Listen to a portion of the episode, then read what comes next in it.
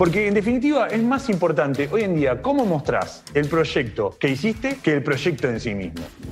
Ser muy inteligente, no buscar masividad, buscar calidad de ese clic. Soy el hijo de los límites, o sea, me gusta tratar de entender cuáles son mis límites y qué es lo mejor que puedo hacer con esos límites. ¿Sabes qué? Yo voy a hacer las cosas como quiera y para hacer las cosas como quiera voy a hacer mi canal. Antes de empezar con el episodio, te invito a que te registres a la PlatziConf. PlatziConf es la conferencia que organiza Platzi y se va a llevar a cabo este 26 de septiembre. Es un evento sobre la gente que está construyendo cosas grandes en Internet. Los ponentes son muy buenos, tal vez algunos ya los conozcas, como César Fajardo, que ya estuvo aquí en uno de los episodios de On School, pero también va a estar Iva Masud, CEO de Tara AI, Pablo Stanley, cofundador de Blush, Aurora Pleguezuelo, diseñadora de sistemas en GitHub, Chris Busquets, diseñadora de productos en Hola Luz, David Navarro, director creativo de Bueno, y Jessie Díaz, científica de datos en Rappi. También se contará con la presencia de los fundadores de Platzi, Freddy Vega y Christian van der Henst. En la descripción del episodio te voy a dejar los links para que te registres y veas todas las conferencias y si además te interesa aprender de los cursos de Platzi, adquiere su membresía entrando a platzi.com diagonal de mentes para que te lleves un mes adicional en tu suscripción. Platzi.com diagonal de mentes, se escribe P-L-A-T-Z-I.com diagonal de mentes. Personalmente yo ya estoy inscrito en Platzi desde hace tiempo y también tengo mi boleto para entrar a PlatziConf este año. Así que ya sabes, todos los enlaces los encuentras en la descripción del episodio y también entrando a platzi.com diagonal de mentes.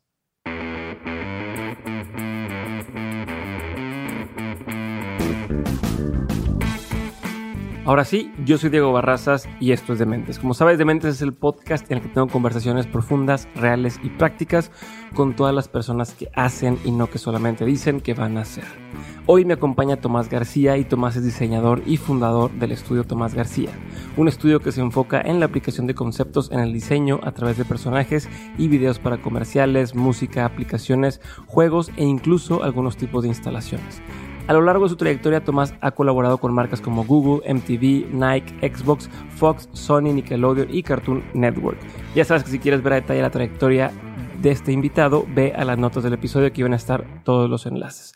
Por si no lo sabes también, recientemente abrió su canal en YouTube donde muestra mucho de su trabajo y de lo que hace, especialmente en temas de realidad virtual y realidad aumentada. Desarrolla personajes, psicología del color, creación de contenido, narrativas y uso del diseño con inteligencia artificial. Échale un ojo a su canal, échale un ojo en este episodio y espero que lo disfrutes. Ahora sí te dejo con Tomás García.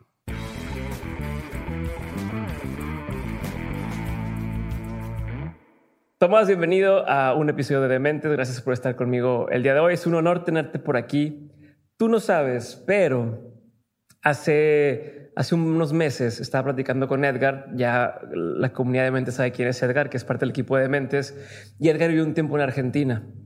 Y me dijo, oye, deberías de conocer el trabajo de este cuate, se llama Tomás García. Está haciendo un trabajo muy, muy chingón. Eh, ha trabajado para Google, para MTV, ha hecho este, eh, con Mamá Luchetti, ha hecho un montón de personajes, de cosas, de proyectos. Chécalo.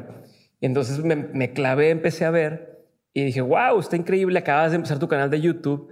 Y dije, oye, ¿de dónde salió? No, de, salió de la nada y haciendo cosas de una calidad increíble. Y me dice él, no, es que yo me enteré de él hace mucho que fui a una conferencia, no sé si me dijiste en Querétaro o tal, y, de, de, relacionado con el mundo de, de, animación, marketing y demás. Me dice, wow, estuvo, este, lo conozco desde entonces.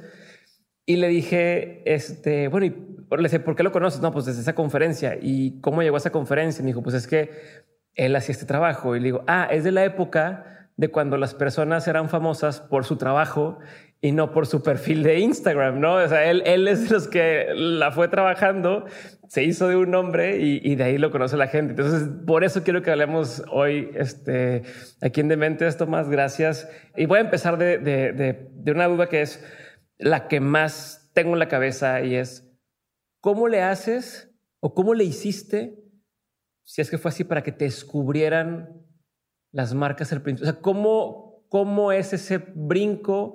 De nadie me conoce, no existo ante las grandes marcas o, proyectos y de pronto estoy haciendo proyectos ultra retadores, ultra chingones con marcas pesadas. ¿Cómo, ¿Cómo? Y por donde quieras empezar nos vamos yendo y vamos desmenuzando la conversación. Eh, a mí me pasa siempre cuando, cuando me preguntan eso, ¿viste? Es como, la, experiencia que yo puedo dar es como ya está fuera de, es como ya histórica, ¿viste? Eh, porque eh, imagínate que el primer reel lo hicimos en, QuickTime, en compresión Soneson, en 320 por 240 para que la gente lo pueda ver, ¿no? O sea, eh, se trabajaba en PAL, que era 720 x 4, bueno, era un, formato más chico que el HD, y nosotros nuestro reel, lo hicimos en ese momento, en ese tiempo, digo, no existía YouTube. Entonces digo, todo el, eh, eh, por ahí podemos hablar de, consejos actuales hoy en día que por ahí podemos analizar, pero en esa época nos hicimos conocidos mintiendo. O sea, mintiendo, porque lo que hicimos fue, estábamos con mi socio y dijimos, che, pará, no tenemos ningún trabajo con marcas eh, entonces, uno lo que siempre busca es esa validación, ¿no? De poder mostrar credenciales. Lo que busca el cliente es eso, es que vos trabajaste con otra marca, por lo tanto, podés trabajar con ellos de manera responsable, ¿no? Entonces, lo que hicimos nosotros fue eh, hacer un reel con muchas tomas de diferentes proyectos y eran todos proyectos de mentira. O sea, pusimos a HP, a McDonald's, a MTV, a Coca-Cola, todos, todos los primeros todo mentira, no habíamos trabajado con nadie. Eh, eh, lo más interesante fue que recibimos un mail en TV que nos decía, che, eh, ustedes no trabajaron con nosotros. Nosotros no.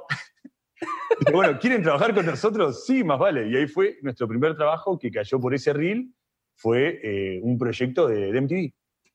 ¡Wow! O sea, no, no, no te metiste en problemas por ese reel. No, no, digo, digo, no sé hoy en día cómo será el nivel de exposición, pero por ahí para chequear en, ese, en el año, estoy hablando del año 2000, 7. Para vos chequear en el año 2007 que yo había trabajado con todas estas marcas era difícil, ¿no? Porque YouTube estaba arrancando, digo, yo podría haber dicho que trabajaba, el reel estaba bueno, tampoco es que era una, era, eh, estaba bastante bien trabajado, ¿no? Pero estuvo, estuvo interesante y, de hecho es algo que, digo, lo que siempre buscan los clientes es esa cosa de validar, como repetí al principio, ¿no? De entender qué tan responsable podés llegar a ser en un proyecto.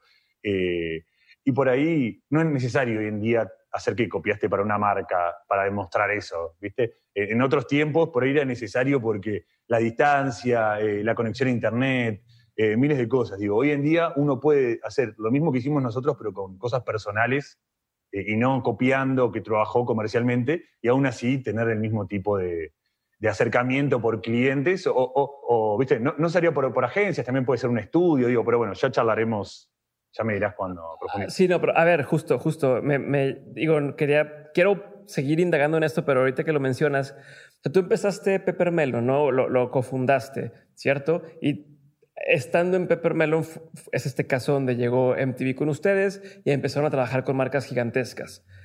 Mi pregunta es, ¿por qué si en teoría ya lo habías logrado? O sea, en teoría o para los ojos de alguien de fuera es, wow, ya están en la agencia y son una de las, de las más reconocidas y están llegando clientes, ¿por qué decides, ah, déjame, ahora hago mi propia, este, mi propio estudio bajo mi nombre y hago mis propios proyectos?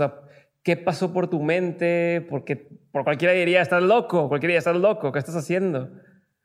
¿Qué estoy haciendo? Primero, sí puede ser que esté un poco loco, eso es normal, está, está bien. Eh, no, no, no. Eh, para ser eh, mucho más objetivos, hubo un problema de sociedad ahí, ¿no? O sea, cuando uno conformas una sociedad con una persona es como casarte, ¿no? Es, es una casarte es una sociedad, de hecho. Em, entonces yo estuve 10 años con, con, esa persona, lo cual tuvo diferentes arcos dramáticos importantes que llevaron a la conclusión de que yo decidiera salir y hacer mis cosas a mi manera, fue un poco, ¿no? O sea, para que se entienda del lado de afuera es ok, viste cuando vos ya no querés escuchar más a una persona y querés hacer las cosas como vos pensás que se tienen que hacer.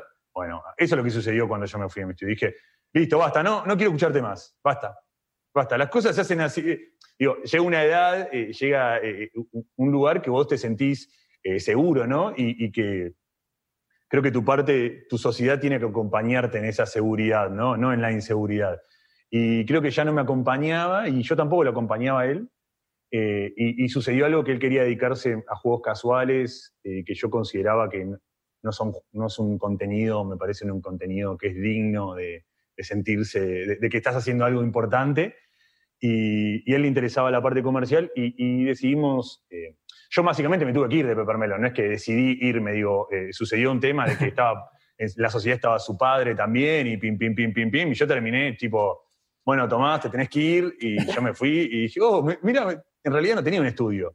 Y, de hecho, un poco también lo estaba buscando yo, porque si, si vos entendés en el tiempo que fue, yo hice eh, el proyecto que hice es Seimo, la aplicación esta, que vos generás caritas random. Y si vos vienes el videoclip, son personas que le cae baba porque están usando la aplicación. Bueno, eso, si vos lo llevas a la analogía de juegos casuales que querían ser mi socio, hay como una especie de diálogo picante, ¿no? Ahí entre, che. Eh, eh, una indirecta. Una, directa, una indirecta bastante directa, ¿viste? Que, fue un poco lo que impulsó esta separación. Entonces creo que se tiene que leer como reinventarme. Eh, fue un momento que me permití reinventarme y poder aplicar muchas cosas que yo consideraba que había aprendido de una manera y que quería usarlas. Ok, pero a ver, y justo voy a hacer, para que sepas, te voy a interrumpir en varias ocasiones y quiero regresar a varios de los temas que estás, por ejemplo, una, una de las cosas que mencionaste y que también he visto que mencionas en tus videos más recientes es el tema esto, ¿no? De, de hacer proyectos importantes o, o que realmente te, te llamen, ¿no? De hecho, hasta, no lo dices directamente, pero con, con mamá Luchetti de pronto dices, ah, pues es que era comida este, que no era nutritiva o lo que fuera, ¿no?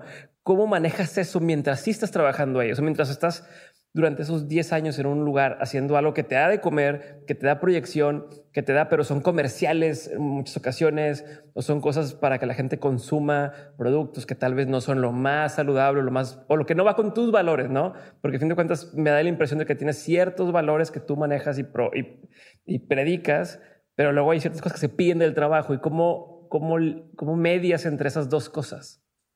Y bueno, eh, en estos 10 años eh, creció mucho, eh, evolucionó mucho el mundo, ¿no? Por ahí yo cuando hacía una... nosotros en Peppermelon hicimos una campaña, creamos personajes para Paraguay para crear galletitas, tipo lo, más... En Argentina la palabra, estoy usando mucho la palabra falopa, ¿no? Falopa es como vendría a ser como una... es la droga, pero cuando usás falopa ya como queda como en las cosas. Es como re falopa ese tipo de, de comida porque es mucha azúcar, ¿viste? Es como lo hicimos. Y en ese momento, eh, cuando lo miro, yo hoy Tomás García miro eh, eh, el trabajo de en esa época, lo miro como, era muy ingenuo yo en ese lugar. Y realmente yo creía que le estaba aportando con diseños nativos de los personajes de la zona que era en Paraguay, o sea, habíamos buscado animales de la zona, habíamos buscado en guaraníes, habíamos buscado como, era realmente, tratamos de ser lo más genuinos posibles con los personajes, eso después, que estaba bueno porque les gustó a todos los chicos, explotó esa, propiedad en Paraguay, sucedió que, que, mirado con mis ojos ahora es como que eh, fue, fue terrible lo que hicimos, ¿viste? Como fuimos a, la parte... Entonces, eh, lo que yo hago con estos videos es un poco resignificar y, repreguntarme muchas cosas en mi trabajo que hice eh, anterior y tratar de, contarles a, las personas que están trabajando o al Tomás que podría ser que está en Peppermint, decirle, che, mira, hay otras oportunidades eh, más que validar esto, ¿viste? No, yo no estoy en contra del capitalismo, no estoy en contra de los productos, no estoy en contra de que se vendan, del marketing, no estoy en contra del marketing, pero si eso lo usás con un menor de edad que, que te estás aprovechando para de golpe hacerlo pertenecer a una industria alimenticia cuya ecuación es la salud de ese chico y y la varían para que no te importe la, salud del chico, está mal. Está mal, así hagas personajes, así hagas lo que hagas, está mal. Entonces, a veces que digo, muchos me, escribieron en YouTube y me dijeron, che, Tomás, eh, ¿no tenés problema que se te complique, qué sé yo?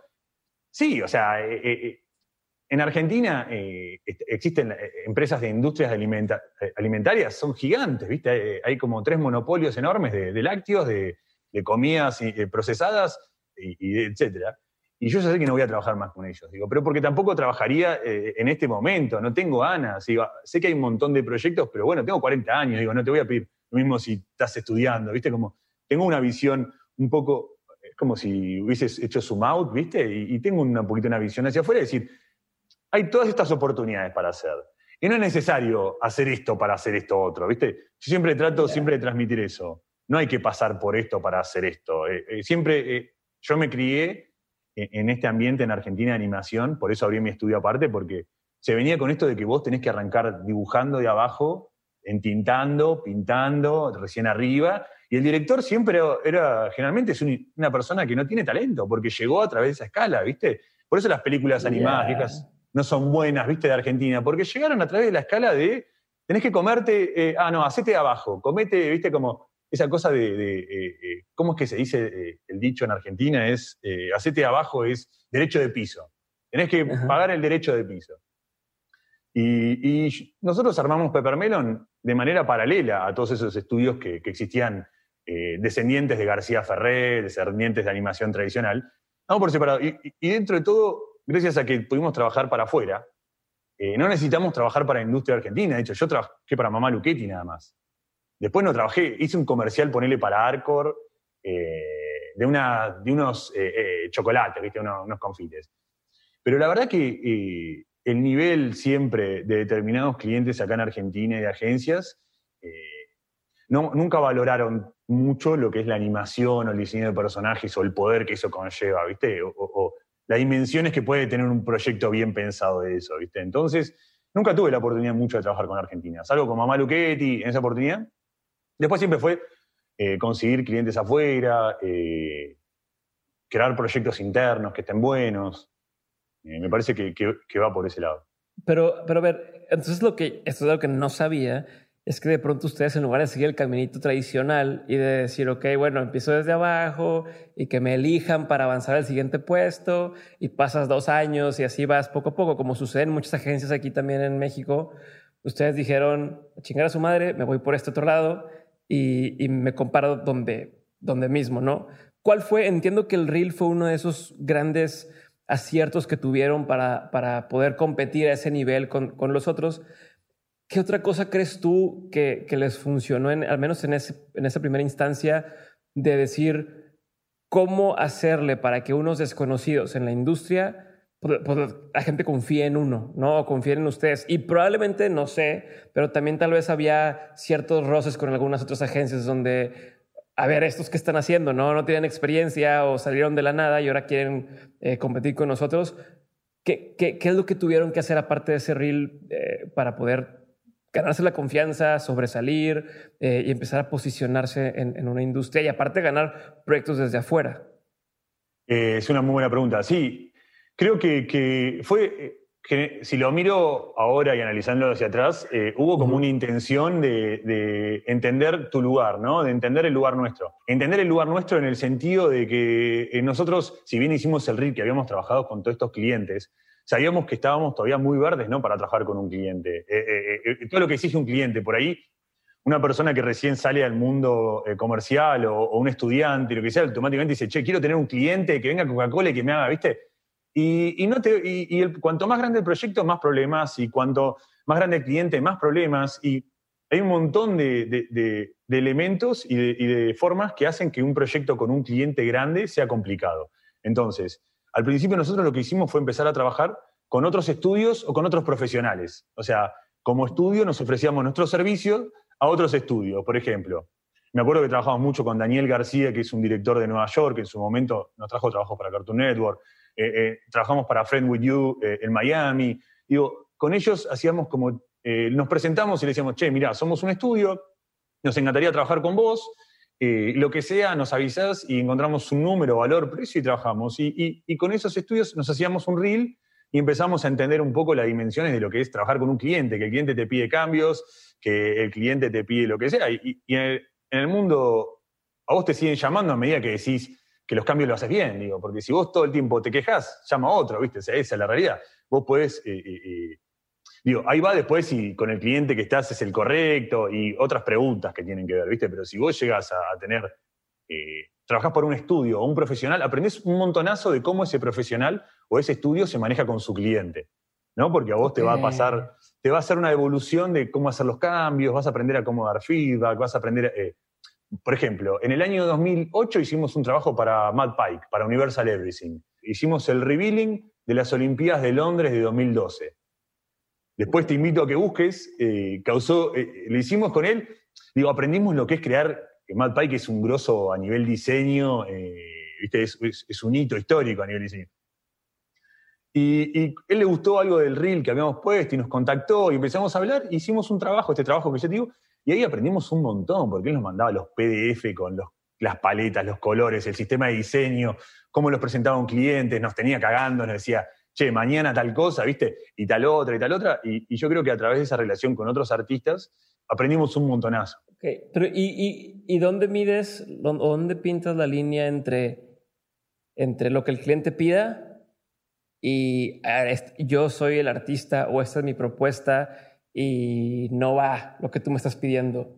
Porque también es algo donde todos nos atoramos. El, objetivo siempre es entender el proyecto cuando inicia, qué proyecto es. Uno cuando inicia sabe qué proyecto es. Es un proyecto con el que vas a usarlo para pagar sueldos, vas a usarlo para ampliar, vas a usarlo para otro proyecto. Digo, yo, a mí me gusta que, que la parte, los comerciales genuinamente no pueden ser el único fin de un artista que trabaja en el mundo audiovisual. No puede ser, no, eh, está prohibido. No puede ser eso. Digo, eso tiene que ser un lugar donde uno va a, usar lo que uno aprendió.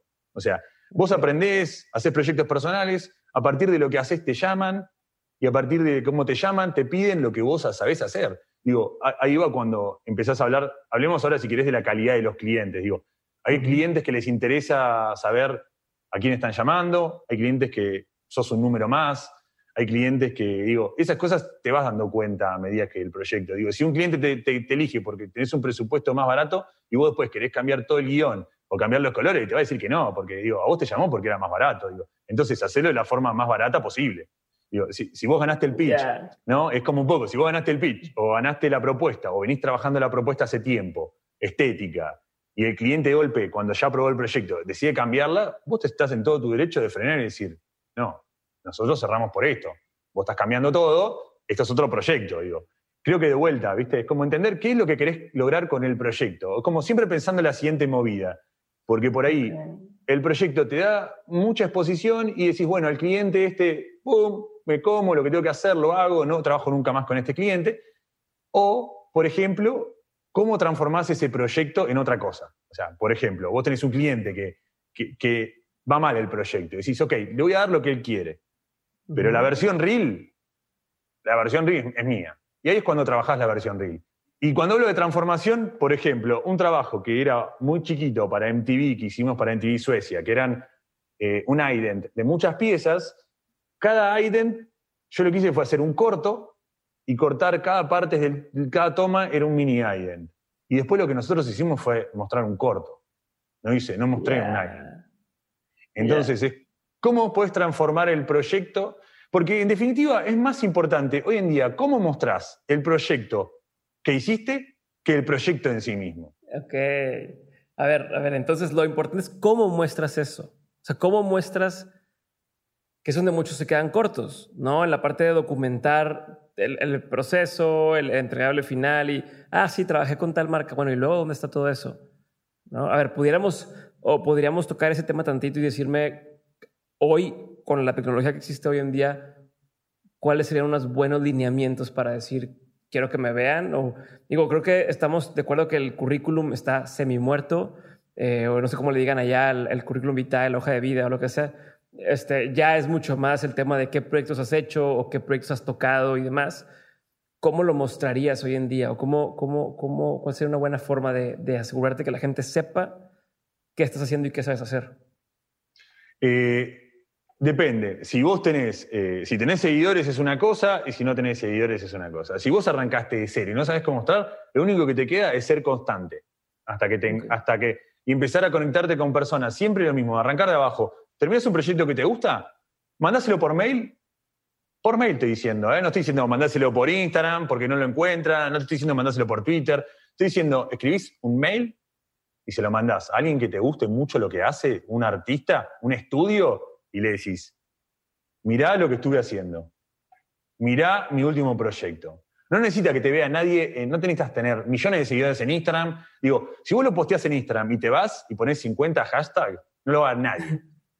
Con que lo vea una sola persona que le interese tu trabajo, ya te sirve. Pero esa persona no va a entrar por arte de magia al algoritmo de Instagram. ¿Ok? Entonces, si vos no te conoce nadie, es buscás el mail, los créditos y le decís, hola, me encanta tu trabajo, la verdad me parece impresionante y quería acercarte a lo que yo hago. Si surge la oportunidad, trabajemos en conjunto en el futuro. Así. Después, cuando vos consigas un trabajo con esa persona, vas a poder mostrarlo y esa persona lo va a mostrar y te va a decir, che, este trabajo lo hice con tal.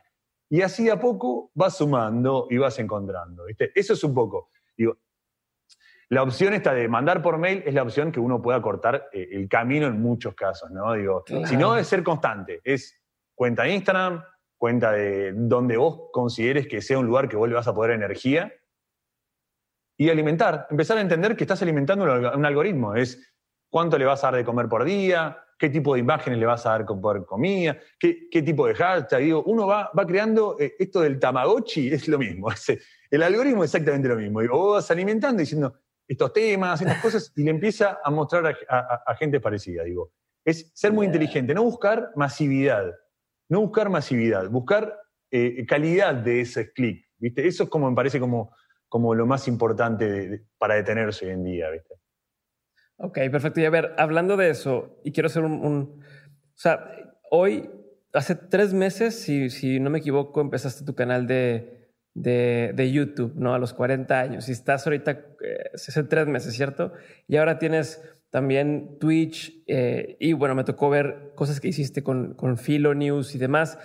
Y quiero entender, independientemente de la parte comercial, cómo es tu proceso creativo y cómo ha ido evolucionando en el tiempo. Y, más allá de uso este, tal herramienta, tal software o uso tal software, me gustaría entender cómo, cómo hacia atrás tu, tu proceso mental de cómo llegas a, a, decir, esto es lo que quiero intentar, esto no lo voy a hacer, esto sí lo voy a hacer. Y porque para quien no te conoce, y les invito a que chequen su canal de YouTube, desde el episodio 1 se ve muy armado cierto concepto, o sea, se ve, se ve, yo no sé si, si lo hiciste así o no, y es lo que quiero que platiques, pero yo veo como, ah, este señor sabe perfectamente hacia dónde quiere llevar todo, sabe perfectamente que esta forma de iniciar sus videos con lo de, este, hola computador, hola cámara, hola no sé qué, se va a convertir en algo que la gente va a querer repetir y es fácil de repetir y, y es catchy.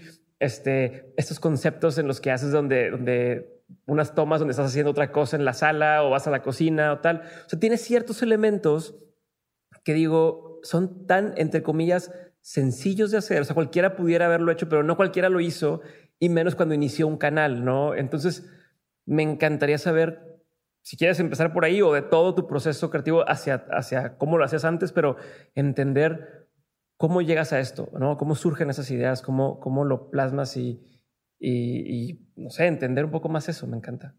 Eh, sí, es, todo el camino de una vida, ¿viste? Es como, eh, eh, por ejemplo, acabo de hacer, estoy grabando y terminé el video de Pictoplasma, ¿viste? Que estoy presentando ahora es el evento el 18 de septiembre de Pictoplasma y, me invitaron a, hacer un video, ¿viste? No estar en vivo, es hacer un video. Entonces decía yo, bueno, ¿qué, ¿qué, es lo que quiero contar, no? Y empecé un poco a desmenuzar esto que yo por ahí...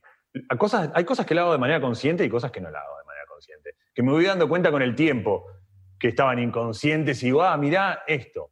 Por ejemplo, el saludo. El saludo eh, surgió. No, no, realmente todavía es el día de hoy, estoy buscando de dónde saqué ese hola, ¿cómo estás? Bienvenidos al canal. No sé de dónde lo saqué y estoy todo el tiempo pienso que, ¿viste? Cuando decís, te suena acá y decís, ah, ah, está ahí, está ahí. Y no me doy cuenta de dónde lo saqué, ¿viste? Entonces, volviendo a tu pregunta del proceso creativo, ¿por dónde eh, yo me crié, nací y, evolucioné, soy el hijo de los límites. O sea, me gusta tratar de entender cuáles son mis límites y qué es lo mejor que puedo hacer con esos límites. Digo, porque nunca tuve todo el, acceso a, comprarme lo que sea, el acceso a, no sé, digo, nunca tuve eh, eh, la tecnología que quise en el momento que, que, lo quería, ¿no? Eh, eso fue siempre lo que me pasó. Salvo ahora de decir, bueno, tengo el Oculus, tengo esto, pero eh, imagínate, yo de chico tenía revistas de computadoras y todavía no tenía computadoras, ¿viste? Amaba las computadoras y tenía revistas. Era como. Entonces yo creo que, que, en, esa, en esa idea de entender tus límites empezás a encontrar estos códigos, ¿no? Hay algo que me encanta repetir y que aprendí en la universidad, que es, es una frase, no la googleé, por ahí es alguien reconocida, pero es que error, error más intención igual efecto. O sea, esa es la, lo que a mí me gusta repetir. Error más intención igual efecto. Y me gusta jugar mucho con eso, o sea, jugar con que tal vez, eh, por ejemplo, en el video de creatividad, eh, que apago y prendo la luz todo el tiempo. Eso pasó porque el video lo grabé en dos partes y la segunda parte me olvidé de prender. Yo tengo unas luces acá adelante, las apago. Y me olvidé de prenderla y grabé toda una parte así, dije, uy, ¿cómo? No quiero volver a grabar todo de vuelta. ¿Y qué hago? Entonces dije, bueno, hago con una lámpara y prendo y apago. Entonces la gente se marea de que no sabe qué video están dando, ¿viste? Y, surge de eso para mí, como que, ok, vos, lo más importante es para mí es como entender eh, tus límites para poder armar la estética, ¿no? Para poder armar, mira, yo, ¿qué tengo en mi vestuario? Eh, camisas, tomás remeras, camisas, listo. Este es una parte, un diseño del personaje mío, ¿no? ¿Qué es esta? ¿Qué, el bigote, eh, mi escritorio, digo, este era el living de mi casa. Eh, mi, escritorio está, es un cuarto que está allá, que era mucho más chico. Yo acá tuve que decirle a, María, a mi socia, le tuve que decir, che, María, eh, me parece que tengo que usar el living para hacer video de YouTube. Me dijo, bueno, dale, y ahora si lo ves, este es mi escritorio y es el living. Entonces digo, pude contar con este espacio. Y este espacio, digo, lo voy llenando de diferentes símbolos míos, ¿viste? soy una persona que, me gusta darle valor a cada símbolo y, que realmente cuando te prestas atención y empezás a pensar en eso, decís, ah, ok, eh, tiene realmente eh, eh, el valor algo cuando lo podés marcar. Digo, el espejo a la derecha, la bicicleta, el cuadro, la, chimenea. Digo, yo sé que son cosas que naturalmente van tomando, van a ir tomando fuerza dentro del sistema. Eso es a lo que me refiero, pero lo haces derecho. O sea, Justo a eso me refiero, donde se empieza a ver cosas que se convierten en personajes más adelante en la narrativa de, tu canal o de lo que sea que estás haciendo y de pronto la gente ya identifica, ah, el perrito que entra de repente en las escenas, este, la bicicleta que está allá, los lentes que los toca y prende la luz. Eh, o sea, se empiezan a convertir, pero quiero entender, ¿son por accidente? ¿Son estos errores con intención?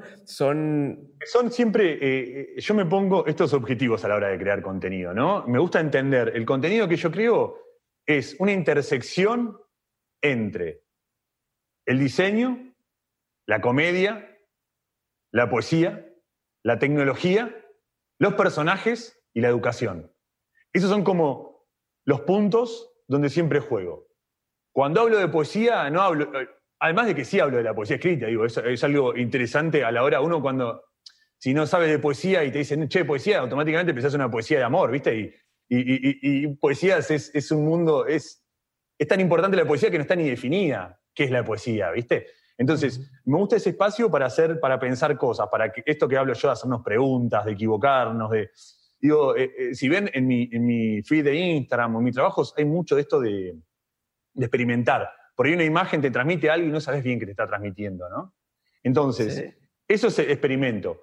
Pero cuando empezás a identificar lo que esa imagen te, transmite y a poder codificarla, la transformás en un símbolo, ¿viste? Entonces, yo expongo todo lo que yo siento que puede llegar a funcionar, que puede ser mi saludo. Cuando yo hice el saludo al principio y dije, hola esto, lo otro, lo hice conscientemente, que estaba queriendo armar un símbolo. Pero cuando dije, hola, ¿cómo estás? Y fue migrando a que la gente me dice, che, ya una vez no lo puse y me dijeron, che, ¿por qué no lo pusiste? Y dije, ah, bueno, es tan importante, ¿viste? Y, realmente eso no fui consciente, pero sí le empecé a dar más valor. Las camisas, digo, eh, por ejemplo, eh, eh, empecé a usarlas, después me quedé sin camisas y empecé a usar los buzos, y se convirtió en los buzos. Y en el de color usé una remera negra. Digo, para mí es, ok, yo soy de la cosa, algo funciona, a ver, pará, funciona algo, a ver, ¿qué es lo que está funcionando esto? Esto, ¿lo podemos meter dentro del procedimiento? Sí. ¿De qué manera? De esta. Listo, adentro del procedimiento. Y ya no solo comprendés que cómo funciona, sino que lo, tenés un control sobre lo que estás usando, ¿viste? Ok, me gusta. Y, entonces identifico ahí varias cosas. Por un lado, este, tienes el tema de estos, errores intencionales, tienes el tema de los elementos con los que vas jugando y de pronto se convierten en estos eh, personajes y el analizar y decir, ok, esto es algo, o sea, tuvo una reacción, me gusta, lo busco replicar. ¿Qué, otra cosa o qué, digo, entiendo también por algún lado te escuché decir que el tema de las historias y de, de, poder contar una historia es, es, algo sumamente importante y creo que lo has, estado haciendo en, en, tu canal, pero me gustaría también entender del resto de tus proyectos ¿qué alguna otra cosa se nos está escapando en tu proceso creativo. Bueno, me, me olvidé los límites, ¿no? Es algo importante que acabas de también mencionar. ¿Qué, qué me está faltando en ese, en ese proceso? Eh, algo que a mí me interesa mucho es eh, como que el acercamiento en los proyectos sea genuino. O sea, y genuino me refiero a lo siguiente, es una palabra que te como que realmente lo sientas, como que realmente eh, eh, quieras ir a ese lugar a hacerte esas preguntas. Y que esas preguntas no las hayan hecho otros ya. Porque estás, para mí es como cuando no valoras el trabajo de otros, es cuando realmente no, no, no estás proponiendo algo nuevo, ¿viste? Si estás en el trabajo que estás haciendo, estás haciendo cosas que ya otros se preguntaron, sobre lo que sea, si vos estás haciendo una animación sobre el amor, sobre la amistad, sobre la enfermedad, digo, hay miles de temas sobre cómo hacer un trabajo. Si vos estás proponiendo una visión que ya hizo otro, más vale que sea espectacular y nueva esa visión que estás haciendo. Eso es un poco para mí entender eh, eh, eso, esa, esa responsabilidad por, el contenido que uno está creando. Yo sufro cada vez que estoy haciendo un guion para YouTube. Digo, eh, me siento y pienso y pienso y leo digo, esto está bien, y, tengo una responsabilidad de decir, sí, de decir, che, esto, esta, esta oración que puse acá, estoy mandando fruta o estoy, eh, y, la chequeo con un amigo y le digo, che, puede ser que esto, sí. Y me parece que, bueno, digo, hay que encontrar tiempos, hay que encontrar herramientas, digo, de vuelta, eh, eh, lo que yo encontré fueron esos videos y fueron mis trabajos y mis animaciones. Cada persona va a encontrar su lugar. Pero a mí me gusta que en el proceso creativo esté esa cosa genuina de que si te vas a preguntar algo, que sea algo de lo que vos te gustaría transitar y que no sea una postura, que no sea en nada figurativo en pos de conseguir algo artificial. Eso es un poco. Me gustaría ver, hablando específicamente de, YouTube, yo creo que no es, no es muy temprano para hacerlo. Eh, yo, yo apuesto a que tu canal va a crecer muchísimo y que se va a volver un punto de referencia. Así como de pronto eh, Casey Neistat, ¿no? Oye, ¿cómo hace él sus videos y el estilo y demás? De pronto va a haber gente que va a empezar a querer emular eh, lo que tú estás haciendo. Me encantaría saber eh, cómo es que hoy haces un video, haces un guion completo, lo lees, eh, pones puntos, haces un storyboard. ¿Qué es lo que qué, sí entra y qué no entra? O, me encantaría desmenuzar ese proceso para quien está aquí también intentando entrar al mundo de YouTube. pueda ver desde, desde el nacimiento de un canal que al rato va a ser gigantesco. Sí, sí. Em, fue todo un trabajo YouTube, fue todo un trabajo, fue todo un trabajo. Por momentos la vi muy lejos y por momentos lo tuve ahí. Fue como un... Eh, eh, yo me sirvió mucho eh, ver videos en YouTube ah, y, escuchar gente que decía una frase que me dijo mucho. Yo lo único que puedo decirle a la persona que está ahí esperando para hacer uno y no se anima es decirle, hacelo lo antes posible porque te vas a arrepentir de no haberlo hecho antes. O sea, eso. Haz el primero. Haz el primero porque con el primero vas a encontrar el camino para el segundo y para el tercero y así consecutivamente. Digo, eh, está bien que no sepas qué escribir, qué hablar, que no sepas cómo mirar a cámara. Está bien todas esas cosas. Son cosas que se sienten, ¿viste? A veces es como que las personas sienten, uy, siento eso, ya no sirvo, me voy. Y, ¿viste? no, es, es recrítico. Yo, el, primer video me costó, lo estuve editando un mes antes de que salga el primer video. Un mes lo estuve editando. Y se lo mandaba a todos y los mostraba. Y si lo ves, se ve un Tomás completamente acelerado, ¿viste? Eh, transpirando. Eh, y, y, fue cambiando hasta que, che, bueno, fui encontrando mi tono. Y, realmente es muy difícil hacer el primero porque no tenés una relación con el público. ¿Ok? No entendés qué van, a, qué van a escuchar. No hay input, no hay input de parte de ellos. Estás así, directamente es un magic jump. digo que, de vuelta, eh, en mi caso, eh, yo ya venía con un año de haber visto YouTube en Filo News. Eh, lo levanté de, de 4.000 usuarios a a 100.000, nos dieron la placa el mismo año, eh, de entender un poco lo que es la comunidad, de cómo hablar, ¿viste? Como digo, si vos no tenés ese análisis que hiciste todo un año, lo más probable es que el primer video no te vaya bien y que te vaya bien al video número 10. Entonces, el proceso que yo hago es, primero, y recalco que lo más importante es que si lo vas a hacer, lo más importante es que te aprendas a editar. O sea, eso, miro acá porque lo más importante es, si no te editas a vos mismo, es muy difícil que puedas evolucionar en la forma de cómo hablar a cámara. Eso me parece que es eh, súper eh, interesante remarcar. Digo, no siempre. Yo hoy conozco youtubers que, o gente que tiene sus propios editores. Digo, pero si vos querés encontrar tu código de cómo hablar y de cómo mejorar miles de cosas, es grabate. No se lo vas a mostrar a nadie si querés el video ese. Ese video es para vos. Yo tenía miedo que, que María venga y me vea lo que yo estaba grabando, ¿viste? Me daba eh, vergüenza, vergüenza absoluta de que alguien me vea equivocándome, ¿viste? Y a medida que, lo haces y te ves vos mismo con el material, lo más importante es normalizar eso que sos vos, ¿viste? Que es tu cara, que es tu herramienta. Digo, es re loco eso. Eso me, llegó también a, pensar en, cómo, viste, eh, a pensar a nivel filosóficamente hablando, de cómo el cerebro oculta nuestro cuerpo, viste, como nosotros no somos conscientes de nuestro cuerpo realmente, como seres humanos, viste, somos como, como, y entonces cuando nos filmamos estamos como, ok, listo, estas son mis manos, que si las pongo de esta manera, si hablo, viste, como... Eh, no he pensado en eso, pero sí es cierto. O sea, estamos como, vamos en el mundo o caminando por el mundo y pues ves de forma periférica un poco de ti, pero, pero no, en el, no en el día a día estás consciente de, ah, así es como me veo cuando, cuando hago este gesto o cuando sonrío así o cuando me río, así me veo riéndome y no me gusta o sí me gusta. O, cuando contás una idea, me pasó a mí, yo aprendí a hablar mejor eh, en persona, digo, eh, el analizar mis pausas, en analizar si conviene que esté haciendo, eh, bueno, entonces, eh, eh, yo me tenía que editar los E y veía los E, ¿viste? Veía en, el waveform, en, la pista de audio, veía el, ¿viste? Y decía, no, Tomás, esto lo tenemos que cambiar. O sea, y bueno, sí trabajo, a mí me gusta trabajar los videos, he hecho diferentes pruebas.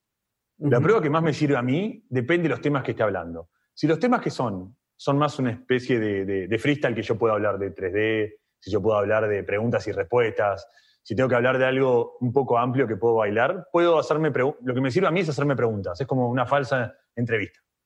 Ok. Entonces me hago preguntas, inclusive, hola, ¿cómo te llamas?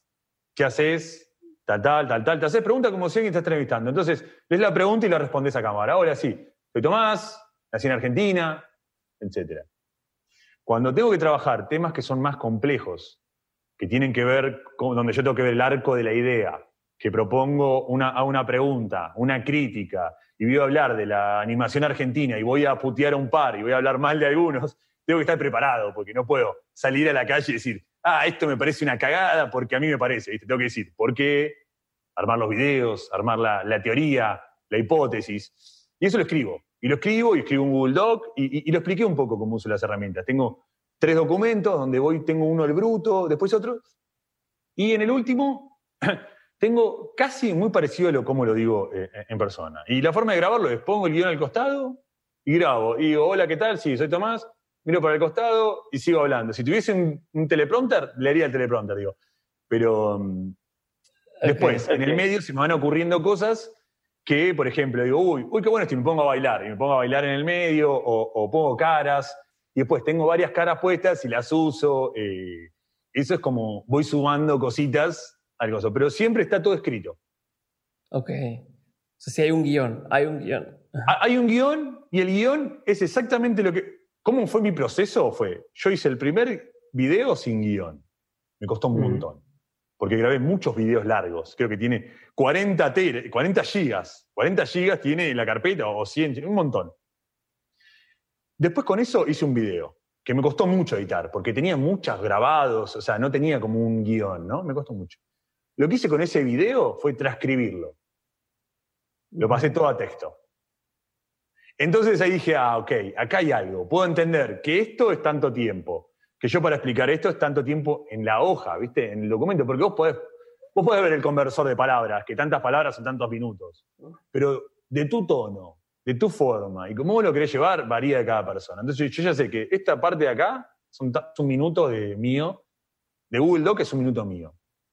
Y a partir de eso armé los guiones siguientes, sabiendo que eh, hice una ingeniería inversa de mi primer video que fue más freestyle, que es un poco, vuelve un poco a esto de la poesía, a esto de experimentar, a esto de, de entender un poco de bailar y después saber qué funciona, registrarlo y tratar de repetirlo. Me parece que es un poco ese, ese es el, el experimento que trato de seguir constantemente con, con las diferentes herramientas que, que uso. ¿Y por qué hasta esta edad? Porque hasta, hasta, hasta ahora? Y, y, te lo pregunto también a la par de otra duda que tengo y a ver cómo las quieras contestar, pero, o sea, ya lo sabías, entre comillas, ya lo sabes hacer, o sea, ya, ya sabías animar, ya sabías grabar, ya sabías editar, ya trabajaste en Filoni, o sea, ¿por qué esperar hasta, hasta este momento para poder hacer algo que tú ya sabías hacer. O sea, no sabías hacer a lo mejor el tema de hablar a cámara, pero sabías todas las herramientas técnicas que se requieren para hacerlo. Y, te lo pregunto porque creo que, creo que hay mucha gente en el mismo sitio, gente a la que le dices, oye, me gustaría que me ayudaras con un diseño para una camiseta, ¿no? Y ayúdame a hacer el branding para, para, no sé, una gorra, unos zapatos, un tal, pero que nunca se animan a hacerlo para ellos, ¿no? Lo hacen para alguien más. Entonces quiero entender qué hizo clic para decir, va, es, es, mi momento y no sé si tuvo que ver la edad o tuvo que ver el proceso por el que estás, pero quiero entender un poco más, más de eso. Sí, eh, tiene que ver, a mí me gusta, viste, como, como me gusta entender siempre que es, es un, un espectro, ¿no? ¿no? No, hay como una cosa o la otra, viste. A mí me gusta siempre entender que todo es una sumatoria de muchos factores, ¿no? Nunca, eh, cuando uno, uno por ahí nombra uno, es como la parte épica y es la narrativa, viste. En realidad siempre son muchos factores que todo el tiempo, viste. Eh, uh -huh. Uno de los factores, sin duda, fue la edad. O sea, cumplir 40 eh, fue como tipo, ok, llegaron los 40, ¿viste? Eh, pero otro factor fue eh, entender que no quería más intermediarios. O sea, eso fue una de las cosas que me di cuenta. Al principio el intermediario era un estudio, como te conté, Peppermel, un estudio, el estudio con una agencia, la agencia con un cliente y el cliente con el público. O sea, estaba a cinco personas del público. Después, con el estudio, eh, eh, cuando empezamos a trabajar con clientes, era el estudio, cliente, el público. Después, cuando hice mis trabajos personales, era Tomás García, las animaciones, mis personajes y el público, ¿no? Y acá cuando dije, quiero empezar a relacionarme, mis 40 años, ¿cómo estará Tomás? Es un poco el doble de mi edad cuando tenía 20 años y estaba en la universidad. ¿Qué será de, eh, de la generación de, los Tomás que estaban en esa época? Eh, eh, ahora que estoy doblado en edad, y, dije, quiero empezar a dialogar con ellos, ¿no? Como, mostrarles de que, no se envejece de la misma manera que como se envejecía cuando yo era joven, ¿viste? Como que, digo, los 40 ya no son más que cuando yo tenía 20 y los 40, ¿viste? Como que, que quería hacer un poco decir, che, acá está bueno también, ¿eh? Y, y digo, y estoy, digo, es un poco la representación de, de, de muchas, eh, le, que le fue pasando a muchos y, y, yo conozco muchos contemporáneos a mí que no se animan a abrir un canal de YouTube o te dicen, no, mejor YouTube no, los youtubers, es para pibes.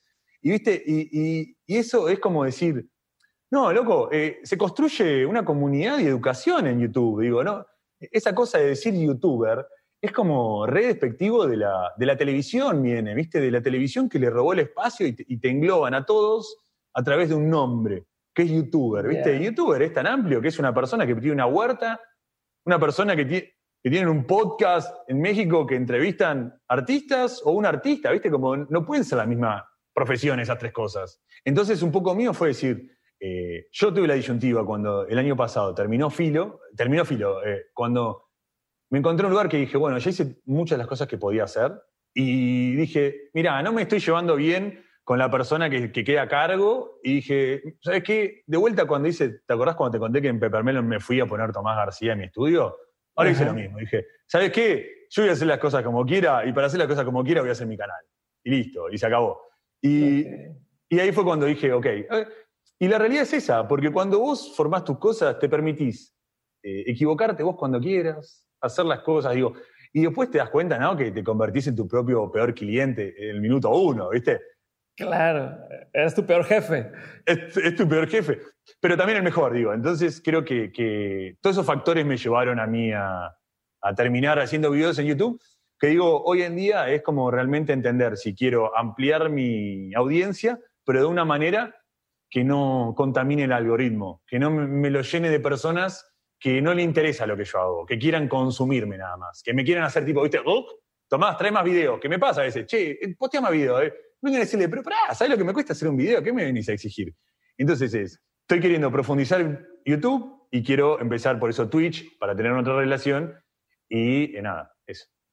Pero se me hace súper, súper, súper inteligente e importante lo que estás diciendo ahora, porque está este, este, acá en México le decimos el tren del mame, está este, este, ganas de, ah, ¿cómo le hago para tener más suscriptores? ¿Y cómo le hago para tener más de tal? Y entonces juega a, haz un giveaway o haz tal, cosa, pero que entonces la gente que llega a tu cuenta no es gente a la que realmente le intereses tú y como dices, se contamina el, el algoritmo y no sé si es eh, por lo que has vivido antes en otros proyectos o, o, por la simple edad que puedes ver el, el, mapa desde arriba y que puedes entender el tema de, no es una carrera, o sea, no es un sprint de mañana quiero tener 100 mil seguidores, prefiero hacerlo poco a poco, pero que todos sean gente que le interesa lo que estoy diciendo y que, y que pueden opinar. Pero puede ser esa carrera, ojo, puede ser esa carrera, sí. que vos quieras tener seguidores y miles de seguidores. Pero entonces tenés que cambiar tu forma, digo. No, es que vos quieras llegar a tener millones de seguidores siendo ilustrador o siendo animador, digo. Eh, me parece que tenés que convertirte en un humorista que usa la animación. Tenés que convertirte en un divulgador que usa la animación. Digo, para mí e, es, entender un poco eso. Eh, la popularidad viene de muchas cosas buenas y viene de otras. Yo ahora cuando estoy haciendo este Twitch que hago con Rada, con Radagast y con Damián Cook, que son dos personas de Argentina, por ahí los conocen, que por ejemplo Damián Cook, eh, su canal de YouTube creció en la misma cantidad de mi tiempo, creció, lleva 700.000 seguidores hoy en día, ¿no? Está por llegar al millón. Es, un, es un chico de 24 años de una provincia argentina de Chaco, con una laptop muy, muy vieja, con un green screen y con un sillón roto. Con esas tres cosas hizo un canal de 700.000 personas que se llama Historias Innecesarias, que cuenta historias que, no, que supuestamente no son innecesarias, pero sí son innecesarias, digo, de, la cultura argentina, ¿no? Y, y me parece, eh, eh, digo, y él logró una popularidad y encontró un nicho que explotó explotó a una dimensión que no podemos entender. No puedes entender la cantidad de, notificaciones que te llegan por día si en cuatro meses llegas a 700.000 personas, ¿no? Como que ya escapa un poco. Yo no pretendo que a mí me sigan eh, 500.000, 100.000 personas de lo que yo hago, porque es algo muy específico. Y me encantaría, digo, ojalá, ojalá, va a llegar el momento, como decís vos, va a llegar el momento de acá, un año, dos años, digo, donde encuentre un poquitito esta cosa de amplificar un poco, donde por ahí encuentre en México más público, en otras partes de, América Latina, digo, eh, un, poco ahí. Eh, pero lleva tiempo. Y, de vuelta, si querés acortar camino, eh, cagásele. Para mí es como que cagaste el algoritmo. Y es muy importante hoy en día ir cuidándolo eso. Me gusta. Y, una duda, este, Tomás. Ya van dos, dos, van dos menciones que haces de me salí de trabajar donde estaba porque ya no estaba de acuerdo con, o ya no quería que me dijeran qué hacer, no, lo que fuera. ¿Cómo le haces? O cómo, ¿Cuál sería el consejo para alguien que está en una situación similar para salir bien librado? ¿no? Ya sabemos que quien sea que entra a alguna empresa de cualquier tipo, no tiene que ser industria creativa, sabe que tarde o temprano puede salir por su propia cuenta o por, o por alguien más, ¿no? O sabes que estás a una cagazón de que te digan adiós, aquí ya no trabajas más. ¿Cómo, cómo te vas cuidando para que una salida de esas no se te caiga al mundo, ¿no? Y, anímicamente y con el tema de proyectos y clientes. Eh, es, muy importante eh, que yo hago hincapié porque a mí siempre me costó eso y, lo aprendí a la fuerza cuando me fui de mi estudio, ¿no? Cuando me fui de mi estudio me dijeron, toma, tenés este dinero que equivalía a seis meses de trabajo. Porque aparte de eso, tú, eso era tuyo, esa parte era tuyo. Era mío y, por, y por haber en un momento pensábamos que podíamos llegar a ser tipo Pixar y contratamos un montón de gente y, queríamos, no, es que, no, es no sabíamos, sabíamos que no íbamos a llegar a Pixar, queríamos ser, aunque sea un granito de arena de Pixar, en Argentina y contratamos un montón de gente y tratamos de armar un, ecosistema que no llegamos. Y en ese ecosistema, en mi ignorancia, eh, eh, me endeudé un montonazo con lo que era eh, el padre de mi socio. Y en ese momento, cuando hubo que cuando yo me fui, me fui eh, saldando esa deuda y me fui con muy poquito. Eh, poquito que fueron seis meses, ¿no?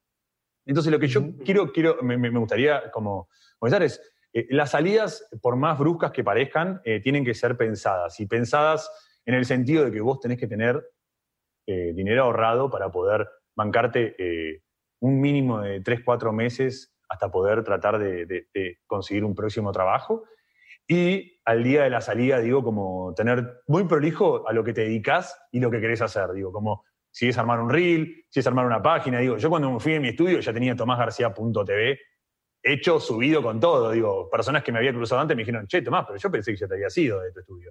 Eh, eh, eh.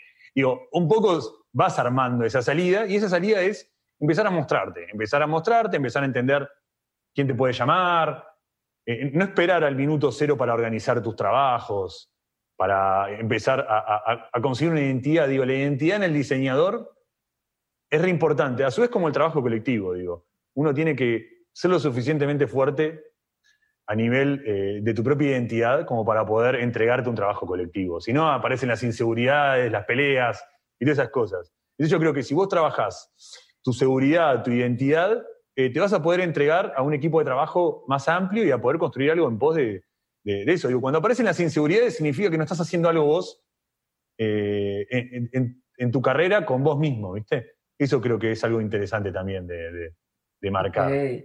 Oye, ¿y has tenido gente a tu cargo? Sí. Ok, algo que nunca escucho hablar a, a gente en el mundo del arte es de, o sea, siempre es como ahorita que estoy hablando contigo de, bueno, y como tú y en lo individual, pero me encantaría saber tú como cabeza de, de un área o, líder de un equipo, ¿cómo le haces para pues, pues, sacar lo mejor del equipo, para, para que sean proactivos, para que propongan, pero también supongo que tú tienes una visión de hacia dónde quieres llevar el proyecto, y hasta cierto punto algunos de los de tu equipo ya te pueden ver como, ah, él es, es que estoy trabajando con el que hizo tal campaña y con el que hizo tal cosa y de pronto puede haber cierta intimidación, ¿no? De, de, ok, pero me da pena proponer porque él es muy bueno y tal. Quisiera entender cómo lo manejas tú, cómo le haces, cómo empujas a la gente, este, ¿Cómo, le hago para sacar? Para... Sí, eh, eh, mi trabajo en mi época, eh, en mi estudio, donde tenía como una variedad como más grande de, gente que estaba a cargo, que por ahí no directamente a mí, o sea, yo, me decían jefe y yo decía, yo no soy el jefe, yo soy del estudio, yo soy el director en este proyecto, no soy tu jefe. Tu jefe es el productor ahora. Eh, eh, eh, eso era lo que yo le decía. pero bueno, yo tenía gente a cargo con lo que tenés un diálogo. Y en pos del diálogo, soy una persona difícil para trabajar, no soy una persona fácil. Digo, todas veces me llaman y dicen, che, trabajemos con Tomasito. Y Tomasito es re jodido, ¿viste? a mí me gusta como, como para que los proyectos queden bien, ¿viste? Uno tiene que tener, eh, eh, eh, llevar, el director tiene que llevar hacia un lado, aunque se esté equivocando, tiene que saber escuchar, tiene que saber construir, pero va por un lado y, así tiene que ser, ¿viste? Entonces, generalmente los proyectos eran siempre explicar muy bien el feedback. me he equivocado un montón también. Imagínate que yo estudié diseño imagen y sonido en la universidad y no te enseñan management. O sea, ¿entendés lo que es eso? Digo, eh, eh, tuve un estudio con 20 personas y, no había hecho management, entonces me equivoqué mucho también, ¿no? Eh, el día de hoy yo me acuerdo, digo, ¿cómo vos... no creo igual que nadie, si hablas con cualquiera que trabajó conmigo, que hable mal de mí, ¿viste?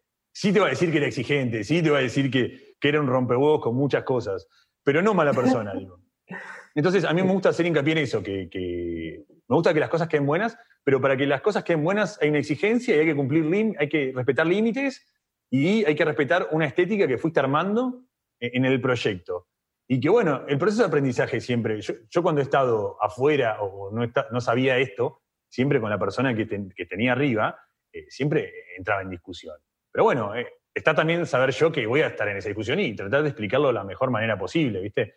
Eh, Hoy en día me sucede algo diferente, porque cuando me llega un proyecto lo armo con diferentes personas, o sea, lo armo con un equipo ya cerrado, o sea, un estudio de animación, etc. Y sin duda, esta exposición que tuve en el canal de YouTube y cómo me comuniqué a mí, me allanó, eh, sin dudas, el, eh, eh, el, camino para conseguir talentos con los, que, con los que trabajar, digo. eso me pasa, ¿viste? Que ya no tengo que decir, che, soy Tomás, ¿te acordás de Mamá Luchetti, Pepper Esto te pasó a vos, viste? ¿Qué pasó con Tomás? ¿Apareció Tomás de golpe en YouTube? ¿Qué, ¿Dónde salió? ¿Viste? 40 años y qué sé yo. Y bueno, ese es un poco darme cuenta que no le estaba dando nada a esta comunidad y, tenía un montón para dar y dije, bueno, che, vamos a hacerlo, ¿viste? Como, creo que hay un día que arrancás y pueden ser los 40, puede ser un lunes, puede ser porque arranca el mes, puede ser porque cumpliste 35, qué sé, 37, qué sé yo. Digo, eh, la excusa estaba y, y uno va sintiendo que hay algo ahí. Y si lo siente, lo tiene que hacer, me parece, ¿viste? Asumir que se, va a equivocar y que es el proceso por el cual te va a llegar a hacer algo bueno, ¿viste? Y, pero entenderlo sí o sí como parte del proceso. Si, si vos querés hacer un video en YouTube, tenés que completarlo con el público. Si no lo subiste, no vale, no hiciste nunca un video de YouTube. En la video que lo subiste, vos apretaste, sos una persona que va a hacer YouTube, el momento que apretaste con tu mouse, apretaste upload. En ese momento, eh, ahí puedes decir, listo, ya está, estoy acá, puedo hacer el segundo, ¿viste? Eso me parece como bueno. Oye, te voy a preguntar algo que no tiene nada que ver con esto que estamos hablando y es de eh, Authors Bay. Vi, vi en, tu, en, tu, en tu perfil de LinkedIn que tuviste ese proyecto en el cual buscabas, según entendí, eh, que entre artistas, curar otros artistas y promover el talento qué pasó, qué era ese proyecto, por qué nació, por qué murió. Este, eh, era, un, era un, proyecto muy interesante porque la idea era, eh, tomar a un artista, hacer una entrevista y mostrarle algo que esté vendiendo en ese momento, que esté con lo que esté trabajando. Eh, la prueba piloto la hice con Ale Paul, el, diseñador de tipografías argentino. Y con él le hice una entrevista. Lo que pasa es que, bueno, fue eh, previo a entender YouTube, a entender todo. Estuve dos meses creo editando la entrevista, ¿viste? Y es como, no es sustentable un contenido así, ¿no es cierto? Es como, no puedes estar dos meses editando algo. Yo creo que es algo que, que está un poco de la mano con lo que quiero empezar ahora a, hacer, como la segunda fase, la segunda temporada de Tomás.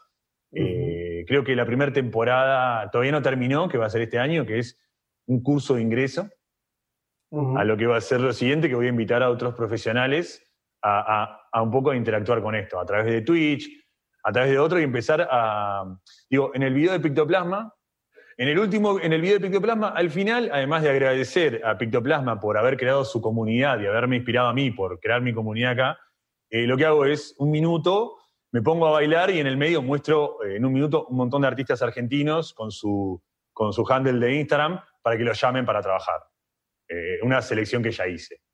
Digo, eso es lo que quiero empujar, ¿viste? Como me parece que, eso es lo que tiene que haber eh, eh, en la comunidad nuestra, ¿viste? Como esa cosa de, che, empujemos, hay un montón de trabajo afuera, la industria en Argentina no la esperemos porque va a tardar mucho en aparecer, digo, y tampoco está bueno construirla de abajo y construirlo con, con otro tipo de requerimientos, ¿viste? No a partir de la necesidad, sino a partir de, de objetivos que puedas conseguir a partir de trabajos de afuera. Entonces, es eso, es tratar de ayudar a gente que, que, pueda conseguir trabajo afuera y crecer. Me parece que, este año decidí un poco creer en eso y, así como vos me preguntabas, che, ¿cómo haces para darte cuenta que el saludo puede crecer a través del tiempo? Que, qué sé yo, eh, mi perrito puede ser un personaje. Digo, como sé que, a nivel simbólico lo que se está construyendo, eh, quiero creer que va a servir para que otras personas, inspirar a personas a decir, che, lo que me gustaría ver aparecer más es personas eh, profesionales como yo, que tienen un montón para dar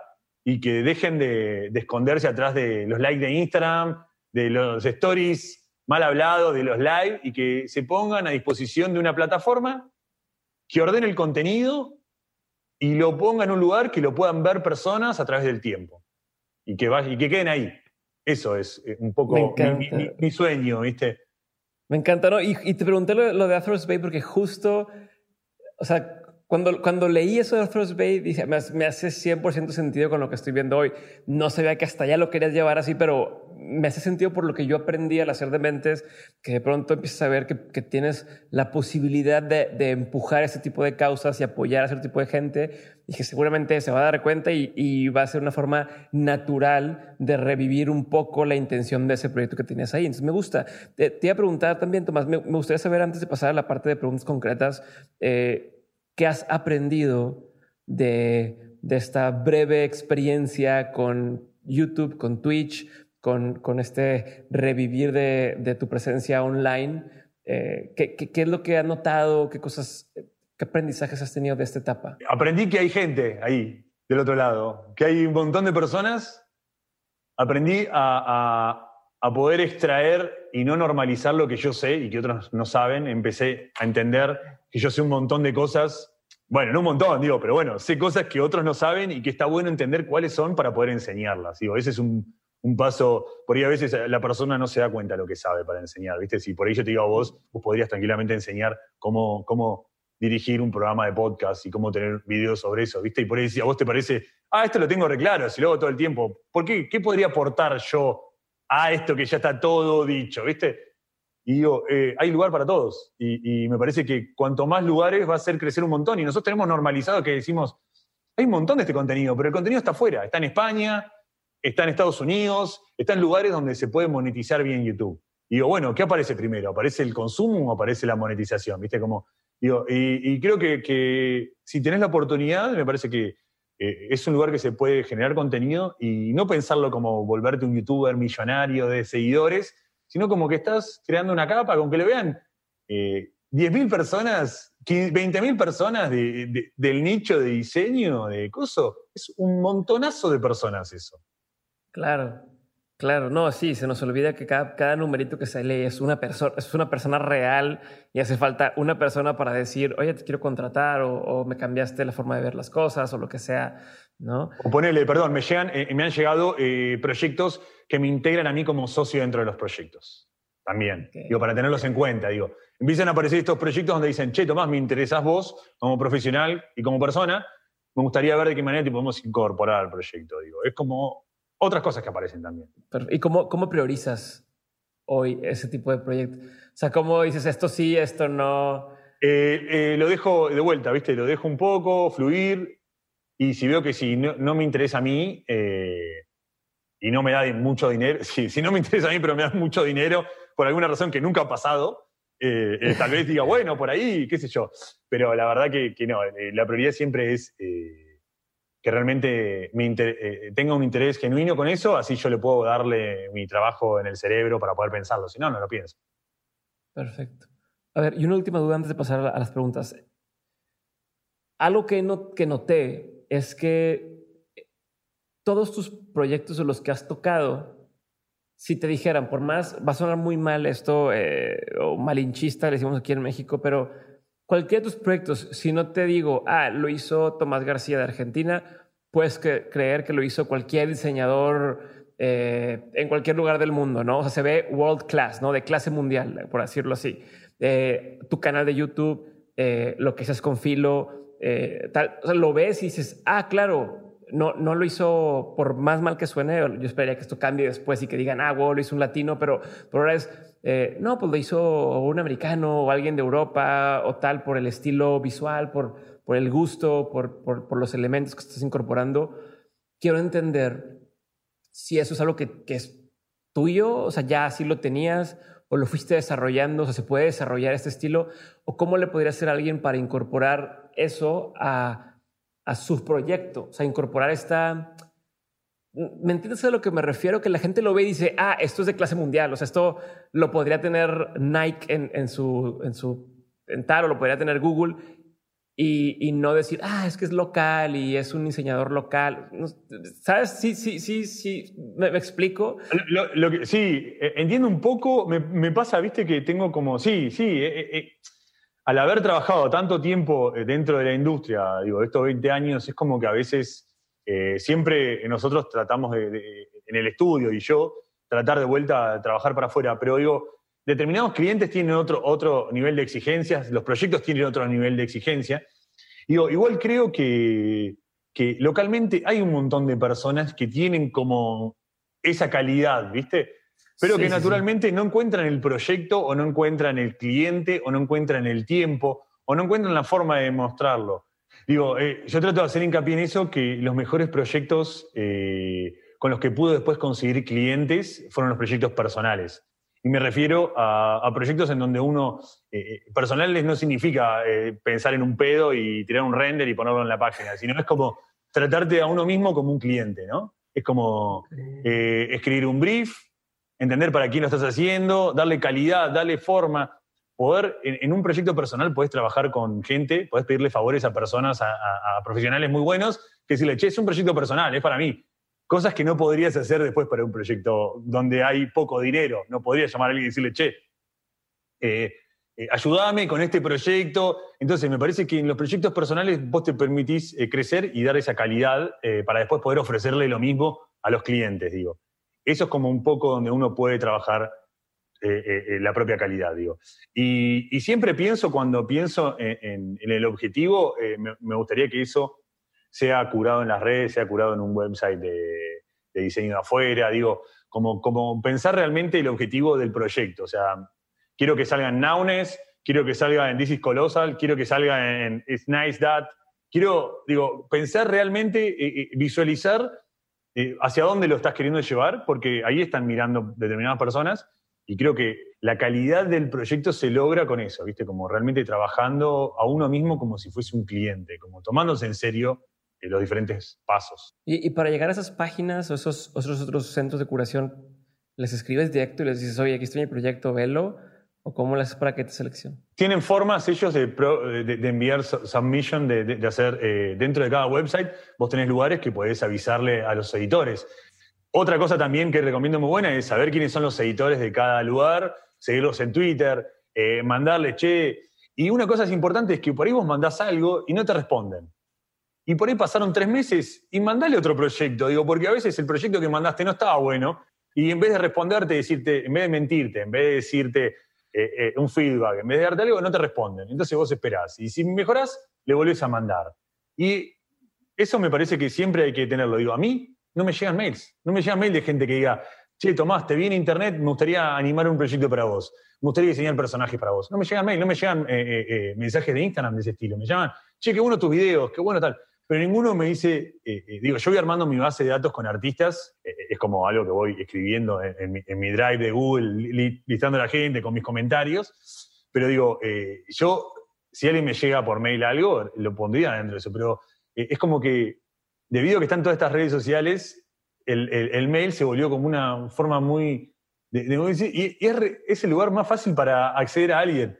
Y sobre todo, eh, abrir el camino y decirle, che, me encanta lo que editas, si consumís mucho el proyecto, eh, eh, si consumís mucho estos lugares, escribile al editor, que todos los días sube una noticia, escribile y decirle, che, la verdad, mil gracias por haber subido todos los días. Digo, yo me he hecho amigo de, editores así, de decirle, sin mandarle mi trabajo, le mandamos un mail y decía, la verdad, me encanta la curación que hace de noticias. sí, me encantó este que hiciste, este que otro. Y después más adelante, si querés, le mandás un mail, che, mirá el trabajo que hice. Pero si vos de 0 a 100 le mandás, si a vos te llega un mail, che, Tomás, quiero, quiero plata, no, no te van a, te voy a Pero si vos llegás, me mandás y trabajás conmigo y decimos, eh, y, bueno, eso me parece que, que algo también en hincapié es eso, la forma de conectarte con otros lugares es primero agradeciendo lo que hacen y después, por ahí a poco. Creo, que ahí está el error donde la gente empieza pidiendo, ¿no? Este, y dices, no, o sea, o, o hago lo que tengo que hacer o me pongo a hacer de tus favores y no ha habido un, no hay una relación, no, no, no, te conozco, no, no nada. Y, Ahí voy un poco esto, viste, a, la idea de crear personajes. Digo, nosotros no somos, somos unos personajes, el character design. Esto character design puede llevarse a ilustración o puede llevarse a un ser humano, digo. Lo que hice yo en mi canal es character design, es entender qué símbolos le daban fuerza, digo. Lo que vos sos como persona, estudio, y te ofreces con tu cliente es character design. Vos decidís cómo diseñarte, cómo vas a firmar, cómo vas a escribir ¿Cómo vas a ofrecer? ¿Qué vas a.? De qué? Entonces digo, si vos entendés de eso, va a ser mucho más fácil a la hora de, buscar la empatía del otro, ¿viste? Buscar la conexión con el otro. Eh, Buenísimo. Buenísimo. Tomás, ahí va. Vamos a pasar a la parte de preguntas concretas, ¿sale? La pregunta es concreta, la respuesta no tiene que serla. Respondes y paso a la siguiente pregunta. ¿Cuál ha sido el peor consejo que te ha tocado escuchar o que te han dado? aguantá que después se pone mejor. O sea, ese fue el consejo. Aguantá que después las cosas mejoran. Es, si a vos algo te molesta, hay que actuar, hacerlo. Ese fue el peor consejo que me dieron. Aguantá, tranqui, tranqui, que mejora. ¿Cuál sería uno de los mejores consejos que te han dado? Eh, decir gracias. Decir gracias a las personas que hacen cosas para que a vos te sirven. Es como me parece súper importante ese, ese, consejo. Me, abrió muchas puertas. El agradecer a la persona que tenés enfrente. Me, hace muy bien a mí cuando alguien me agradece lo que hago y, me parece que es un buen consejo aprender a agradecerle al otro. Estamos tan acostumbrados a agradecer con likes y incluso es que usar la palabra escrita eh, se te abre, te abre el corazón de una persona hoy en día. Me parece que es algo interesante eso para conectar. ¿Cuál ha sido un consejo que antes tú dabas como bueno y que hoy dices, no, ya no daría más ese consejo. O sea, ya creo que no era un, buen consejo que, daba antes. La verdad que, no, no sabría decirte qué tipo de consejo daba antes y que ahora dejé de hacerlo. Por ahí, por ahí, algo que tenga que ver con cómo relacionarse con clientes, cómo por ahí, cómo relacionarse a nivel con, la escala jerárquica, por ahí era más antes de de pedir de respetar un poco a veces esas escalas en pos de, generar un sistema que funcione. Y hoy en día es más de, de sí entender esas escalas, pero tratar de todo el tiempo de, romperlas, porque la persona que está arriba tiene que aprender también a, defender su a, defender por qué está haciendo eso ahí arriba. ¿Qué, ¿Qué opinión tienes que poca gente comparte contigo? Me gustan las películas, eh, cualquier película distópica del futuro la miro, por más poco presupuesto que tenga, la miro. No, pero eso no es una opinión. Eso es algo que la gente a lo mejor no sabría de ti, pero una opinión. Una opinión que yo tenga sobre algo y que no sea tan común. Ok, ok, ok, entiendo, entiendo, entiendo, entiendo. Eh, la, mayoría del contenido de Netflix es una cagada. Ok. Eso es, eso es perfecto, eso es perfecto. ¿Por qué crees que es una cagada? Porque me parece que en pos de generar cantidad eh, se genera diversión, entretenimiento por el simple hecho de generarlo. Y creo que la gente lo consume por el simple hecho de generarlo. Me parece que si hacemos una analogía con la industria del, alimento y con la industria del entretenimiento, eh, podemos encontrar los alimentos procesados, podemos encontrar qué tiene más sal, podemos encontrar que más adelante le van a tener que poner etiquetado a esta exceso de mentiras, exceso de, de cosas sin sentido, ¿viste? Como el de etiquetado en la, portada. Me parece que eso es un poco, ¿viste? Como que hay que. Habiendo tanto contenido hoy en día, creo que hay que ser consciente con lo que uno consume y qué hace también. Me gusta. Eh, ¿Tienes rutinas diarias, cosas que no, o sea, que no te puedes ir a dormir si no hiciste? Eh, cuando me levanto, tengo que sí o sí ir a tomar un café a un lugar que es re básico. Paseo mi perro, tengo mi perro. Me levanto, paseo mi perro, café, vuelvo. Antes de acostarme, sí o sí, me eh, dejo de ver eh, notificaciones y antes de acostarme, el proceso ese veo todas las notificaciones que me guardé y después ahí me voy a acostar. Eso es como algo que, que hago previo a eso. Sí, ponerle que sea algo, algo así que, que no puedo hacer si no, me acuesto, es como cerrar las notificaciones del día y, irme a dormir. Película, documental, serie que han marcado, cualquiera de esas que haya marcado un antes y un después en tu vida. No que me recomiendes o que recomiendes a la gente escucha, sino una que para ti hayas dicho, vi esto y me hizo clic o me cambió la forma de, ver las cosas. Sí. Insisto mucho, yo tengo como una película mucho que, que, fue Brasil, la de Terry Gilliam, la película Brasil, y para mí la vi en la época cuando era bastante chico. Y para mí fue entender cómo uno podía, no sé si recuerdas el final, cómo es el final, que él se imagina que se escapa, pero en realidad no se escapa y está en un mundo, y la imaginación y el poder de la imaginación, y tiene que ver un poco Brasil con eso. Eh, me marcó como una forma narrativa de cómo conceptualmente vos podías contar algo, pero estar sucediendo algo que era terrible, ¿viste? Como terrible en el sentido de, a nivel crítico, ¿no? Eh, ¿Cómo vos podías contar algo que en la narrativa normal era, te entraba en el cerebro con introducción de un desenlace, pero en realidad te estaba contando algo mucho más terrible en la capa por debajo. Lo mismo me pasó cuando leí El Eternauta de Oester en Argentina. El Eternauta es, una, es, una, es un cómic creado por un escritor que fue desaparecido en la dictadura, eh, que habla de esto, de que una, cuando lo leí era una invasión alienígena, que caían unos copos de nieve y, los otros, y hablaba esta, esta doble lenguaje que los otros en realidad eran los medios, era, eh, eh, era, Estados Unidos, el capitalismo, ¿no? Era, entonces, era como estas dos lecturas siempre conceptualmente, digo, como, cómo me dieron, me fueron dando esa cosa de decir, ah, yo puedo estar contando esta historia que parece hermosa, pero por debajo puede ir corriendo un río más complejo que puede contar algo mucho más denso. Esos fueron como, como contenidos que... Eh, y Sopranos, a nivel personaje, fue una serie que, me marcó... Eh, me dio mucha más paciencia con mis cosas, eh, por ejemplo, Sopranos. Me dio, me dio menos, me dio, me sacó la ansiedad de poder contar algo con más tiempo, de poder detenerme a, a, decir, che, se puede contar algo sin tener que ir directamente se puede rodearlo, se puede hablar de otra manera. Digo, fueron como tres cosas que, me llamaron mucho la atención. Me gusta. ¿A quién sigues hoy en, redes? En, eh, ¿De dónde consumes tú tu contenido? ¿Dónde te inspiras? ¿Dónde ves? Si puede ser autores, puede ser publicaciones, que me pudieras compartir algunas.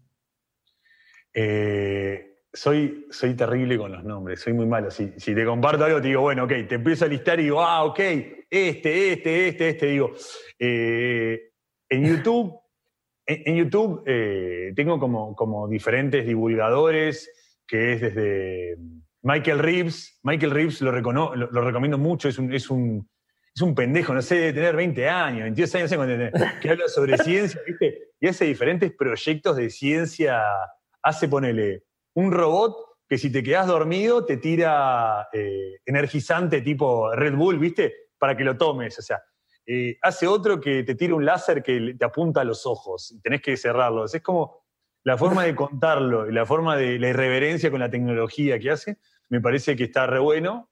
eh, es algo que consumo mucho. Tiene, tiene como muchos canales alrededor narrando. Suelo consumir mucho Twitter. Y Twitter lo tengo como. no puedo por ahí decirte las personas exactas, pero sí te puedo decir los temas ¿no? que, lo voy nutriendo.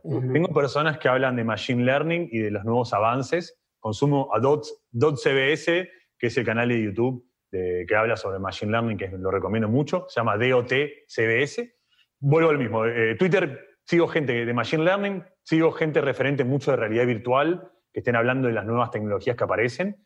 Eh, sigo mucha gente que tenga que ver con webcomics o, diseño de personajes a ese nivel. Y sigo gente de, política, tanto de, nivel internacional como de nivel nacional, de determinados periodistas que me gustan y que sé que puedo confiar en su opinión. Eh, a partir de todo ese mejunje voy, voy alimentándome y entendiendo lo que ellos retuitean, etcétera, etcétera, y miles de cosas, pero no. Buenísimo. Última pregunta, Tomás. Gracias por, por tu tiempo, gracias por, por estar conmigo hoy tanto, tanto tiempo ahorita y por todo lo que has compartido en tu canal. Me gusta bastante. Y ahí te va, la pregunta se la hago a todos mis invitados y es, de todo lo que has vivido, eh, a lo largo de tu carrera, de tu vida personal y demás, has tenido un montón de aprendizajes. Si tuvieras que quedarte con tres aprendizajes que quisieras que eh, siempre los tuvieras presentes como esta brújula, ¿no? Tres aprendizajes que siempre te van a marcar el camino, ¿cuáles tres aprendizajes serían? Siempre estar ampliando los límites que tenemos. O sea, para mí es entender los límites que tenemos y siempre estar aprendiendo y ampliándolos de alguna manera. Eh, nunca, desde los 40 años nunca dejé de aprender un programa nuevo, si tengo que instalar uno nuevo lo instalo, si tengo que, digo, me parece como que a nivel de herramientas siempre está bueno aprender muchas herramientas. Especializarse pertenece a un sistema de trabajo obsoleto. Especialización no sirve. Hoy en día, siempre visto desde mi punto de vista, por cierto, ¿no? me preguntaste, estoy hablando yo, ¿no? Eh, la especialización hoy en día no sirve, lo que sirve es cada vez ampliar más las diferentes herramientas que puedes aprender para aprender a comunicar diferentes tipos de ideas y conceptos. Esa es como, como una, una idea. Lo segundo es eh, ser mucho menos crítico con uno mismo. O sea, uno, uno a veces es como en esa cosa de, la autocrítica, eh, deja de hacer un montón de cosas. Entonces, seamos críticos con el trabajo hecho y no con el trabajo que aún no está hecho. O sea, eh, eh, elevemos el nivel de crítica con el trabajo que ya hicimos y no con el que esté por salir, porque si no, nunca vamos a avanzar. Eso es como me parece como muy importante. Está bien criticarnos, está bien sentir responsabilidad por lo que estamos haciendo, pero eh, la crítica, mayor crítica, que venga después de hacer las cosas para poder entender y aprender qué hacer en el siguiente. No sirve de nada en el momento ir corrigiendo. Si no, no avanzamos. Eso es como lo único. y el último es confiar eh, en el hacer colectivo, confiar en esto de la divulgar. Eh, eh, las herramientas no te sirve de nada guardarte todo para vos mismo, porque cuando te mueras, todo, se lo queda al pasto.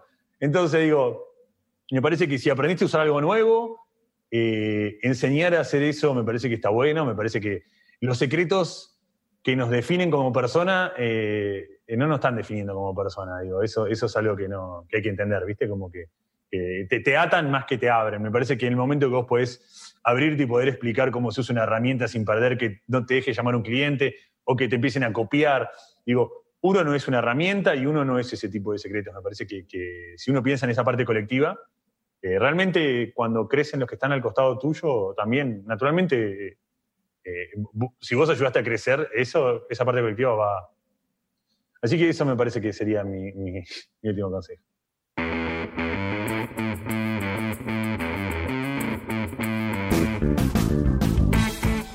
Hasta aquí mi episodio con Tomás García. Espero que lo hayas disfrutado y no te olvides de, por favor, si estás escuchándonos en Spotify, dale clic arriba a seguir para que sea más fácil que otras personas puedan descubrirnos después. También no te olvides de visitar dementes.mx para ver las notas del episodio y no te olvides también de compartir este episodio con alguien a quien pudiera interesarle. Ahora sí, sin más ni más, nos vemos pronto en PlatziConf 26 de septiembre y también si quieres alguno de los cursos o alguna recomendación sobre cuál curso de Platzi tomar, dímelo y entra a platzi.com diagonal de mentes para que compres tu membresía. Ahora sí, bye. Me voy porque por si no lo saben, o para cuando escuchen esto, voy a estar en Tijuana grabando un episodio con Julio César Chávez. Bye.